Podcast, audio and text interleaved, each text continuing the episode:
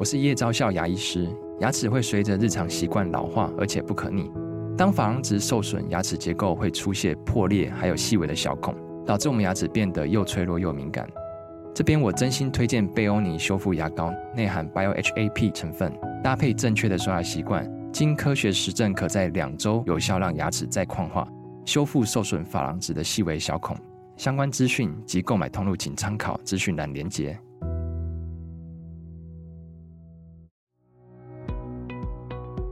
巧克力，有人认为说巧克力是被害的，就是他很想吃巧克力。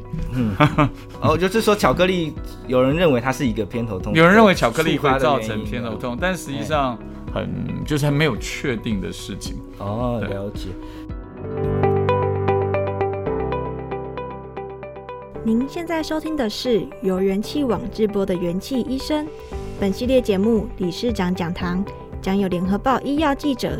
与国内各大医学会理事长对谈，带给您最新、最及时、最精辟的医界内幕，以及重量级的专家见解。元气医生的听众朋友，大家好，我是联合报的医药记者崇恩。我想梵谷的星空啦，莫内的印象日出这几幅画，大家一定不陌生。那梵谷、莫内这两位享誉国际的知名画家，除了他们的美术流派同样是印象派之外呢，其实还有一个共通点哦，不知道大家知不知道？他们两个人呢都是受到这个偏头痛所困扰。事实上啊，其实梵谷、莫内、毕卡索三位知名画家，还有像是呃英国的小说家伍尔夫啦，或是那个中国古代的枭雄曹操，听说啊都是偏头痛的患者。那偏头痛与艺术天分这些艺术家的一些关联，或许为它增添了一点点的浪漫的色彩。但是实际上呢，偏头痛虽然它不是一个会危及性命的那个疾病，但是却会让患者感到非常严重的不适哦。那动辄数个小时啊，甚至数日的这个痛楚，不但让患者的生活难以维持，更可能会影响到他们的工作表现。在台湾呢，我们有将近两百万的人都是受到偏头痛所苦，那盛行率高达了将近百分之十。其实呢，世界卫生组织也已经把偏头痛列为二十大的这个失能疾病之一。偏头痛患者呢，真的是比较有艺术天分吗？偏头痛出现之前会有哪些预兆呢？痛起来吃药会不会导致药效这个越来越弱？今天我们就邀请到国内偏头痛的权威级的专家，也是台湾头痛学会的创会理事长王蜀军教授，来为我们全面解答这个偏头痛这一个广为人知，但也许我们对他的认识还停留在比较表浅的这个疾病。那我们欢迎王教授。哎，从文好，呃，元气医生的听众朋友，大家好，我是王蜀钧医师。其实偏头痛真的是一个很让人困扰的疾病哦，因为我本身也有这个偏头痛的这个问题哦，就想请呃教授为我们的听众朋友简介一下偏头痛这个疾病啊，包括它的致病的原因啦，疼痛的类型，出现的位置怎么样才算偏头痛？那偏头痛的症状呢，又容易与我们哪些常见的一些疾病来混淆？对，那一般的一般的民众，大概对偏头痛这个疾病，大概就会觉得说，我知道是什么原因造成的，就是它的什么原因。举例来说，像天气变坏，那病呃患者就会认为啊，我是天气变坏造成的。嗯，那我心情不好，是不是心情不好造成的？我吃了什么东西，是不是什么东西造成的？或是我血压高造成的？嗯，实际上偏头痛最常见的原因，最主要的原因就是就是遗传。哦，是遗传，是遗传，因为我们发现说，如果父亲、母亲有一个人有偏头痛，大概四成的人有偏头痛。那如果两个的话，大概有六成六，甚至有人说高达七成的人会有偏头痛。所以，所以这个就是另外一点，就是性别有一个很大的差别，女生是男生的三倍左右。啊，所以刚才提到说有百分之十，那女生就占了大概三倍的话，女生大概在百分之十五，男生大概百分之六。在台湾的研究报告是呃的是这样，台湾的研究报告男生甚至到四点多。那为什么它叫偏头痛？实际上它就是因为它痛在一边的人比较常见，那实际上痛两边也可能是偏头痛。所以偏头痛实际上它有三大特征。第一大特征就是我痛的时候，通常会造成我困扰。嗯，那这样的情况怎么说呢？就是说我可能要吃药，我可能要休息，我可能要。中断或是减少我的工作。那第二个重重点是，他通常会觉得光线很刺眼。哦，是是是。那如果说你在头痛发生的时候，你可能会希望把房间能够关暗，嗯，就尽量暗一点。第三个的话，就是有部分的人会有恶心。嗯嗯嗯，甚至吐出来。哦，甚至会真的吐出来。那我刚才讲的这三个，就是你自己回去想想看，我最严重的头痛有没有要休息？我最严重的头痛会不会怕光，或是觉得光线刺眼？我最严重的头痛会不会想恶心？如果我三个里头有两个，大概 bingo，大概九成的人是偏头痛。哦，了解。对，好，这就是偏头痛。那它的类型到底是什么样？就是我们可以分为两大类。第一大类就是所谓的预兆类的。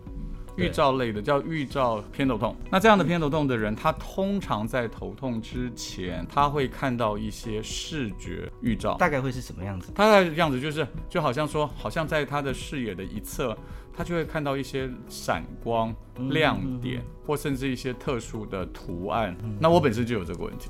哦，教授本身对我本身就有这个预兆。那这个预兆通常大概会来三十分钟，那有人说是二十分钟最常见。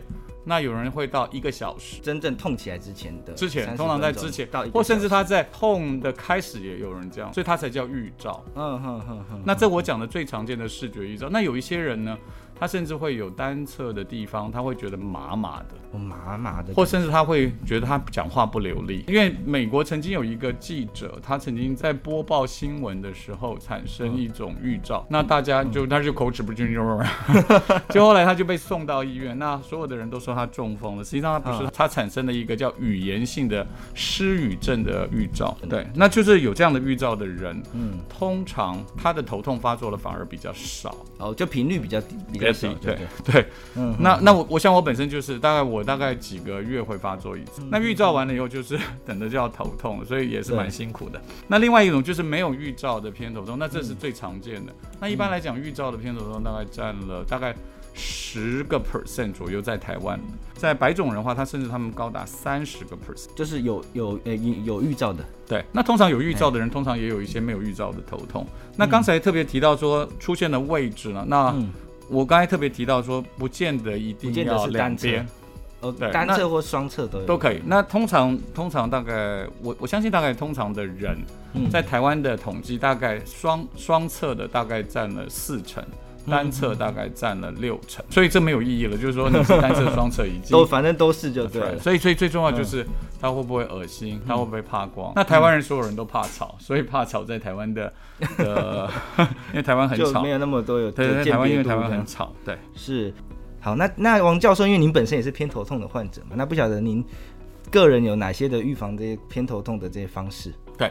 我我本身实际上，因为我的预兆发作还算少，那有预兆的偏头痛的人通常也比较少，所以预兆的的预防，我倒觉得大家如除非除非。生活的非常就是非常的频，就是他发作非常频繁。我是觉得预兆的偏头痛的预防反而是比较不重要。嗯，我倒我倒是觉得说那个无预兆偏头痛的人，他要需要知道的就是，他常常在生活步调的改变会造成头痛。哦，他第一件事情就是他生活太太排的太紧密了。我们最常见的就是那些家庭主妇，他下了课要接小孩子要去，他下课要准时接小孩子去弹钢琴，那他通常就在。接的时候是 OK，一休息了就不行，所以我是觉得说，你就是要把你的你的 schedule 排的比较松散一点，这是第一点。那第二点是，我觉得我觉得生活要规律，这个规律就代表说你要有固定的运动，那你要每天都睡差不多。嗯嗯。那运动的话，我会建议到一个礼拜要运动三天，那是要有氧运动，而不是大家做这种重训那种好看的。就叫好看的没有用，跑步这种游泳，对对对，游泳当然很困难，我都会建议快走，快走。就是一分钟大概走一百二十步，大概走十五到三十分钟，散步在三天内，一个礼拜在散步三天内，你不要就是五六日做，这样子就很惨，就是你一定要规律。那睡眠我觉得很重要，他我我大概看到病人很多人他是什么礼拜六礼拜天，我们叫做 weekend headache，哦哦，周末反而痛，对，那因为他睡得太长。哦，睡太长也不太久睡，嗯、太晚才睡，然后睡太久。嗯嗯。那我觉得这种生活，你就是生活，就是你是倒霉人，你就是得了偏头痛，你就普通的时候大概六点半起床，你就不要在七点半以后起床。你知道你每天就是不要差一个小时，那你的疼痛就会少。嗯、所以你用运动，还有日常生活的规律，这听起来像老生常谈。对，好像任何疾病都是这样子。对，但是但是偏头痛就特别是它，特别是其他的运动没有效。那现在知道最有效的运动就是就是我刚才讲的有氧运动，还有瑜伽。瑜伽也有效。对，但是瑜伽千万因为拉来拉去，所以你一定要老师教。哦，不能不能我现在教你，那你就看看电视或者你看 YouTube，然后完了以后你就惨了。我想这两这些事情可能大家要知道一下。OK，像教授刚才提到说，我们有可能有这些包括视觉的预兆啦、失语症的预兆。那当这个预兆出现的时候，那我们我们要做可以来做些什么事情？那我觉得他最最最好的方法就是说，如果你头痛很少，预兆来了就赶快吃药。哦，因为因为预兆本身对你没有太大的疼痛的感觉。那但是他头痛来了的时候，所以你通常要早点吃药，要早点吃，早点吃药。如果他头痛的次数很少的话，嗯，对，OK，所以我觉得他预兆等于是告诉你你可以吃药这样。哦，但有有一部分的人，我们他就不是叫做预兆，他叫做前驱症状，就是说有些人他在头痛之前，他会觉得脖子酸酸的。哦，对对对对，他会觉得好像他好像觉得说他想拉肚子。哦，想拉肚子也有关系。有有有也有人他会觉得说好像他很疲劳。嗯哼哼。那也有人有一大堆的症状，也有人会觉得说他想吃东西，所以就在预兆之前，实际上有一些都奇奇怪怪的症状。那你只要能够很确定说啊，我每次出现这个就有头痛，那你实际上也可以提早吃药，但是这个通常不太准。因为这个听起来就是很常见的，我们 可能这样是肩膀酸啊，想吃东西，这个就是说生活中本来有有很多人认为说巧克力，有人认为说巧克力是被害的，就是他很想吃巧克力。嗯，哦，就是说巧克力，有人认为它是一个偏头痛，有人认为巧克力会造成偏头痛，但实际上有人认为说他因为他那个时候想吃巧克力，巧克力，所以巧克力通常现在是很。很就是还没有确定的事情哦，了解。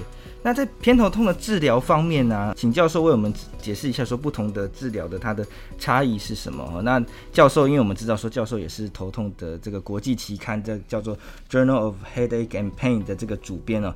那想问教授，就是说国际上的最新的治疗的趋势是什么？偏头痛在现在现在就是两大类，第一大类就是你要止痛。我我是觉得一般的病人一定至少要，当你头痛的时候，你你一定要去找到医生，嗯，或是你自己。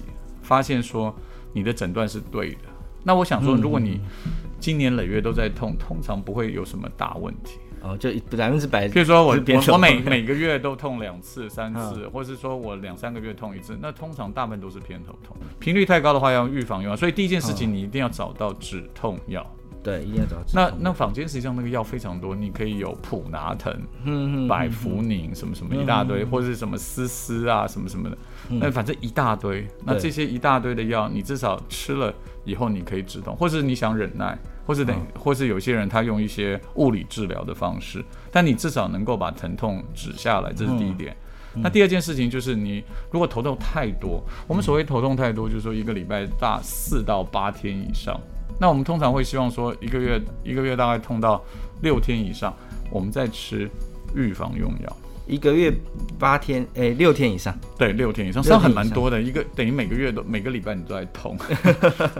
对 对，哎，教授刚才说一一一个礼拜就是四到八天，四到八，一个月四到八天的痛，对不对？嗯。那我们通常一个月是讲四个礼拜的意思。哦哦哦，那你四到八天，那你代表你每一个礼拜都有痛。那通常我们就会考虑预防用药，但是四天我觉得通常太少了啦。嗯，通常我就觉得你要天天吃，因为预防用药就是要天天使用，所以我觉得应该是要到八天以上，我们才会跟病人说，哎，你可能可以考虑预防用药，让头痛减少，这次才是真正治疗的方式。对，那其实台湾的偏头痛患者啊，其实是有大约大概多少成是这样子的？需要预防性治疗，像一般来讲，大概四成左右，嗯，大概四成左右。但也有人认为说，若更多的病人需要，但是我相信很多的病人是他不知道他有偏头痛，嗯，但实际上真正吃预防用药的人大概一成左右，哦哦，那为什么大家都都是？因为他要天天吃啊，所以他很麻烦。哦，很麻烦，就是他这个吃下去就要一一路吃，就是永远都吃。那也，不用，他实际上，我我们人生就是 up and down 嘛。嗯，比如说你失恋了，对不对？你失恋了，你心情不好，嗯，你考试考坏了，对不对？对，或是你最近饮食不正常，或是老板压力太大，啊，你的你的那个头痛就会增加。啊，你头痛增加怎么办？那你就这段时间就吃，或是说最近口 V。很多人因为口鼻的关系，头痛变坏了。哦，就长新冠的这个原因是吗？对，或长新冠，或是就是新冠，因为新冠它本身就是一种发炎嘛。那偏头痛实际上你发炎就会使得头痛变坏。嗯，那你发炎变坏了以后，哎，你这段时间内变坏，你可能就去处理一下，可能就是预防用药吃一阵子。我们通常所谓吃一阵子，就至少吃三个月。然后吃三个月，就是那头痛好了，你就再这它减掉就好了。哦，就是说，当最近比较频繁的时候，我们就吃三个月，然后比较好就就可以停一阵子。对，那崇恩刚才问说，它趋势是什么？趋势我觉得这个是最重要的，就是以前的偏头痛的药物呢，特别是预防用药，嗯，还有它的急性止痛药，通常都不是专门对偏头痛设计的。对，以前的药就好像说，哦，你吃普拿疼，那我经痛也可以吃。对，就像乙酰，我腰痛也可以吃乙酰胺酚，我们叫 APAP。嗯，你就说你经痛也可以吃，腰痛也可以吃，那就没有什么了不起。但实际上现在越来越多就是发现说偏头痛的一些致病机转是跟我们脑中的血浆胺。还有跟我们的脑中的叫 CGRP 这两个这两个神经传导物质有关。那他们现在就设计一个药，就专门对抗这个血浆胺，专门对抗 CGRP。那这样产生的药物呢，就专门来治疗偏头痛。啊，专专一性的这个药。对。那我以前常常跟病人讲说啊，你你要吃这个药，这个药实际上是降血压的药，但是它可以来治疗偏头痛。啊，你要吃这个抗癫痫的药，你可以治疗偏头痛；你要吃这个什么抗忧郁剂，可以治疗偏头痛。那病人想说，我也没有血压高，我也没有那个，我也没有 忧郁，我也没有癫痫，你怎么给我吃这个药？嗯那他那个病人就会觉得坏这样子。但现在就越来越就是趋向，就是说偏头痛实际上是一个很特定的疾病。对，那我们有特定的药专门来治疗偏头痛，就是这样。那这样特定的药也是。像是健保给付，有部分健保给付，因为有些非常昂贵。那也是说像三个月、三个月这样子，还是就是说要怎么一个？对，就是说你止痛药还是止痛药。像那像像 CGRP 的这种抗 CGRP 的止痛药，在台湾现在还没有进来，但是台湾已经有 CGRP 的，我们叫它叫做单株抗体，它就好像是标靶治疗。哦，那通常有人打一针。打一次，打一次可以好一个月。哦，打一下注射就好像现在的什么瘦瘦针一样，瘦瘦笔。呢？打一针，他打一针他就可以好一个月。有的人如果你运气好的话，OK OK。所以所以这时代真的是在改变，就是偏头痛的治疗越来越专一化，而且越来越。方便性越来越高。那偏头痛的止痛药啊，就是刚刚像教授有提到，我们可能用乙醯胺酚啊，那也有可能有布洛芬啊等等的这些成分哦。给国人就是可能会有一些觉得它伤肝啊、伤肾啊。那有些这个偏头痛的患者，他可能就是因为担担心这些的副作用哦，就忍到很痛很痛来才来吃药，把它当做就是最后一道防线。那就想问。教授说，偏头痛的患者，他们服用止痛药的时机大概是什么？那需要担心它的副作用吗？那还有就是说，它的疼痛缓解的效果会不会说我我吃的很频繁？那他对我就没。我觉得第一件事情就是你要了解你，如果你是长头痛，长就是 long headache，如果你头痛很长，痛很久的意思？对，有的人一痛就痛四个小时，有人一痛就是两天，或者有人在月经的时候的疼痛是两天。哦，那你就必须要知道你到底在治疗什么疼痛。嗯，那我会给大家一个建议，譬如说我早上的头痛，我就说我一醒来就痛的，我在月经前后的，或是我痛起来已经开始在蹦蹦跳的那种，蹦蹦，已经就像心跳那种蹦蹦蹦蹦蹦。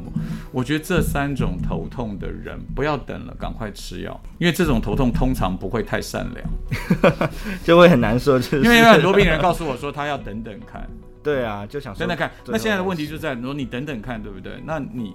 一般来讲，这个头痛会从我的脑子的外围进攻到我的中枢，嗯、一个小时他就进去了。嗯，那有的人进去的很慢，有人进去很快，那通常就是一个小时。所以我会建议大家，就是说你吃药，通常你要吃药，你就要一个小时就要吃了。嗯那那他刚才刚才崇文问了一个很重要的问题，就是说我会不会越吃越没效？啊原则上是不会，只是你的头痛会越来越多。如果你一个月吃超过十天的话，嗯，你如果一个月超过十天，麻烦你去看医师，头痛的医师、神经科医师，嗯就开始要吃预防用药，就这么简单。OK，好，就是就是你一定要记得知道这个止痛药到底。那刚才特别提到说伤肝伤肾啊，对吧？对，这普拿疼的广告就说它不伤胃嘛，对不对？他没有说他那不伤肝肾，然后有布洛芬的广告，他就会说它不伤肝，对不对？嗯或者说他喝酒也可以吃，那实际上就会告诉你说有乙酰氨酚的的含量的药，最近乙型氨酚连买都买不到，因为那个哦，新冠肺炎的关系。扫货的事情，那就是说你在自己在做选择，譬如说我有 B 肝，嘿，那我是不是就逃避那个普拿疼类型的药？哦哼哼哼或者说类型。那如果说我胃不好，那我就少吃跟跟那个我们就是说，这个那个叫做非类固醇抗发炎药物，像像那个布洛芬对对 OK，所以就是看考量自己其他的一些身体的情况来决。定。但或者说你实在是太喜欢痛了，那你就 就 suffer。我常常跟病人这样讲。那那像如果如果忍的话，它会有什么不不好的的事情，就是说不好的后果吗？其实也不会，我觉得嗯大部分因为我觉得头痛大部分都会过去。对啊，所以所以忍也是可以的，就不对？不会造成对但是我伤害。但是但是譬如说人家说，呃，我我们晚上去看电影吧。嗯，那你一个人在那个声光反应下，别人在看电影，你可能就眼睛都张不开，因为你又怕光，对不对？声音又吵，对不对？那现在《阿凡达》嗯天天这样晃来晃去，对不对？你要看三 D 的，嗯，你所以我是觉得说，你可能你就是要自己知道自己自己的情况是怎么样。嗯嗯那有的人，我我遇到很多有些患者，他会告诉我说，他知道什么样发作的情况他是可以忍住的。哦，他自己已经久啊，比如说他可能从左边的头痛怎样，右边头痛怎样，那就靠大家。但是我觉得一般来讲是很难确定，哦。很难确定，因为我们家的全家都有头痛，哦，我太太、我女儿、我儿子哇，那果然是跟遗传是有关所以，所以系。我就在想说，到底大家是怎么样 suffer 这样子？大家就各有各自的对策，那这样子。是，那就是说，除了吃药以外啊，教授会建议，就是偏头痛的患者在头痛就是发作起来的时候，有什么方法可以来缓解头痛吗？比如说最近天气呃有在变化嘛，变得很冷，那有些偏头痛的患者他可能想说，那我就戴着毛帽睡觉啦，会是一个好方法吗？那热敷或是肩颈按摩，这个是正确的方向吗？对，就是就是刚才第二个题目。第二个讲法是很好的，就是说、嗯、我我如果在这种天气的话，我觉得晚上戴着毛帽是很好的，对，对，因为它就可以减少温度的差别。大家大家有晓得，嗯、因为天偏头痛跟一个基因很有关系，嗯，叫 TRPM 八，嗯，那这个基因就是我们的跟冷的感觉有关，跟哦，所以越冷越容易痛是吗？对，越冷或是、嗯、其实其实我们的病人有对那个冷热都非常明显，嗯、他就是说太冷不行，太热也不行，太热不行。但是真正不行的是温差。哦，像这种鬼天气 啊，你我我每次都说台北是不适不适合偏头痛的地方，为什么？因为我们又湿嘛，然后冬天又会冷下来，然后、嗯、所以我就觉得是南部，但今年今年很公平了，南部也没有好到哪里，好，所以所以我是觉得说，可能大家要知道这个温度的问题。那刚才讲说，我如果不吃药，有没有方法可以解决这个问题？也有，也有人是用热敷，在台湾人很喜欢热敷，在外国很喜欢冰敷。哦，所以冷热的都可以。对对对，也有人用冰敷，有人用，但按摩也有人用。实际上针灸也有效。哦，针灸针灸有效，但是就不方便，因为你不你不可能在你发作的时候去找针灸医师，嗯、所以它的方便性太差，太差，太差。但是实际上针灸也有效，或是你按在这个合谷穴，有的人也有效，但是你你在痛的时候，你应该很舍不得按自己。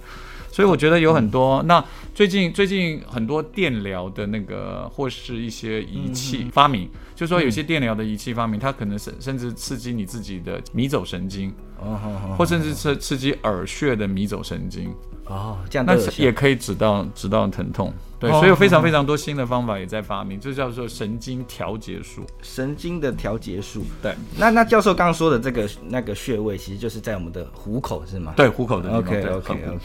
是，其实有很多医师啊，就是会建议头偏头痛的患者要写这个头痛的日记哦。我之前有一次去诊所，就是看，因为头痛到受不了，然后医师也是说，那你就要写日记啊，你都没有记下来这样子。那有时候我们日常生活忙碌，就不一定能那么认真的来记录啊。那请问教授，就是说，究竟头痛日记这件事情啊，他应该要记的是哪些内容？那我们为什么要写这样的日记？是因为有些特别特定的行为或是食物会。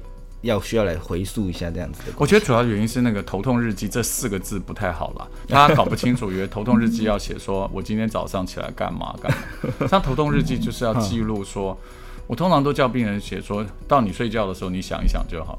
你睡你睡觉的时候就想说我今天大痛、中痛、小痛，我是在白天痛、中中午痛还是晚上痛？你就这样就好了。哦，就是这样对。那如果说你今天实在是太痛了，你又恶心、呕吐、膀胱胀，你给它写下来，对医生也很好。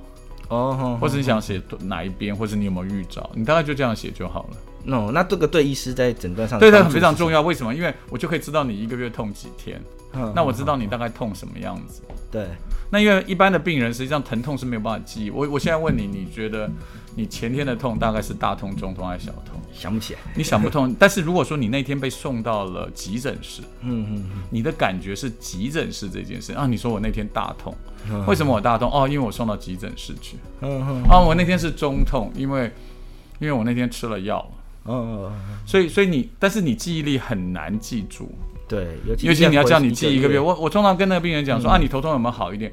他说头痛好一点，但是我看他日记没有好一点，像他这这个礼拜好一点。哦，所以他来的时候感觉上他就好一点，但其实这个这个叫望远镜效应，望远哦望远镜的效应，这叫望远镜效应，就是说它的效应是来自他在看事情，就是在那个很近的那个点，他根本记不起来。人有几个东西是记不起来，疼痛你记不起来，嗯，你还有什么嗅觉你也记不起来，嗯，我现在问你说，你可以想象玫瑰花的味道。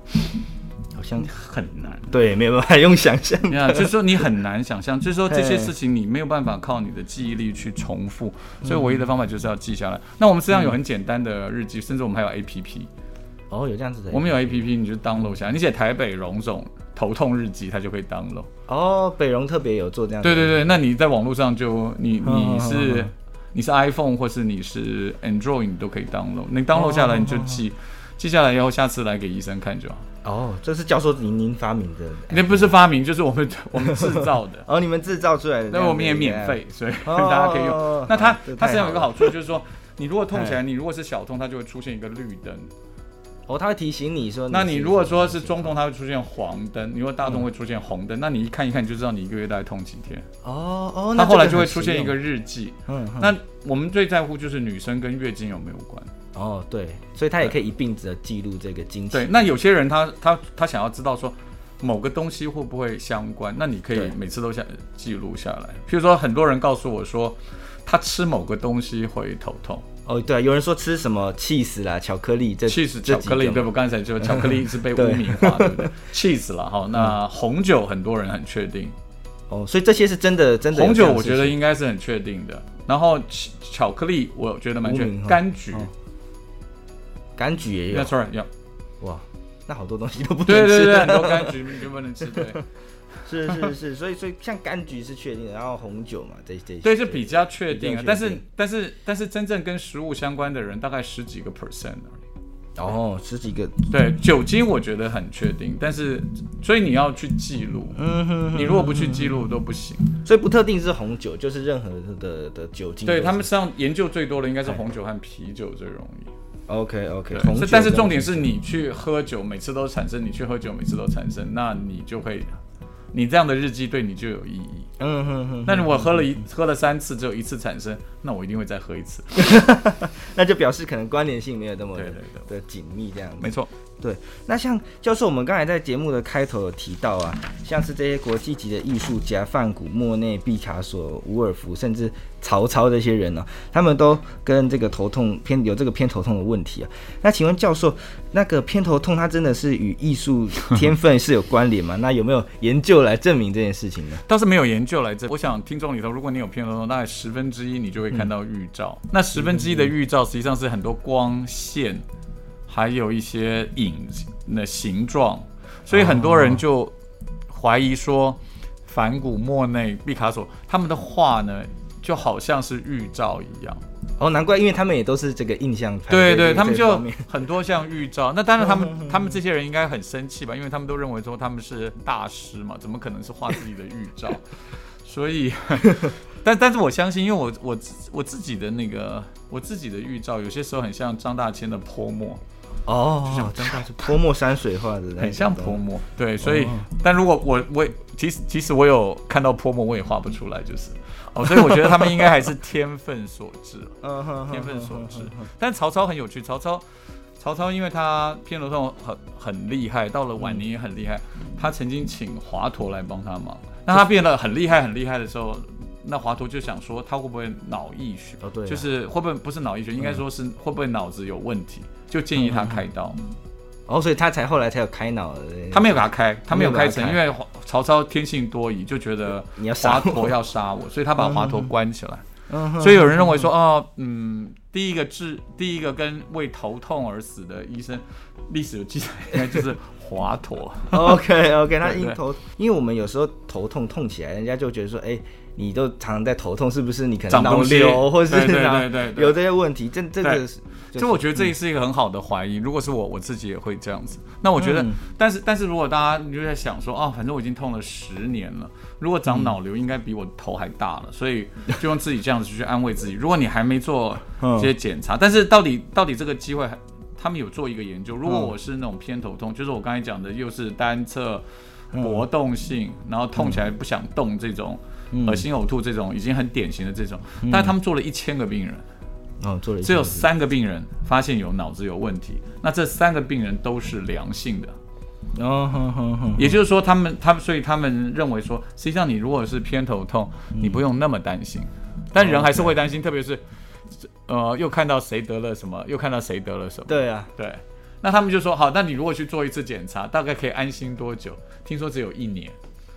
哦，对，他们这个多一年之后又来说，我想要可能我我可能要再做一下，对，但是大家一定要晓得，就是 M R I C T M R I 现在觉得相对安全了，C T 照脑，我觉得两个好西佛，我觉得可以闪就闪。哦，对，就是你犯不着。现在甚至认为，因为很多人脑子摔了一下就去照个电脑断层，他们现在认为说，实际上如果你活，你还有三十年可以活，建议不要去做电脑断层。哦，对，反而就是说减少减少这些不需要的检查，但是需要检查当然还是应该要做。嗯嗯嗯嗯嗯，了解。那今天就非常谢谢王教授来来到元气医生的节目中，跟我们分享很多这个实用的头痛的这个小知识哦。那因为我们很常听到，可能很常听到偏头痛这个疾病啊。那各位听众朋友，你的身边呢，可能就有人有这位疾病哦，是那个那个你觉得说他好像口袋常常有备着止痛药的那位朋友。那我们可能以前就觉得说吃吃药就没事了。那我们知道说，呃，王教授今天有提到了很多的，包括我们一些记录啦，来还有一些预防性的用药等等的，都可以来减缓这个发生的这件事情哦。那当有预兆在发生的时候，那我们的患者的朋友们呢，也可以仔细的观察来应对这样子。那如何呃，如果适当的与偏头痛共存了的，呃，就是说，如果您就是说透过这些方式，可您也可以跟偏头痛共存。那各位的听众朋友，如果您也有偏头痛的问题，那也欢迎在留言区跟我们分享您在日常生活中有什么对付头痛的这个小 paper 这样子。嗯，好，哦，那就是了，但就再谢谢，再次谢谢王教授。那各位听众朋友，我们下回见，拜拜，拜拜，拜拜，OK。感谢各位收听。如果喜欢这集内容，您可以在元气网医生频道重听本集节目，并阅读精彩报道。也记得订阅我们，留下好评，或是留言告诉我们您的想法。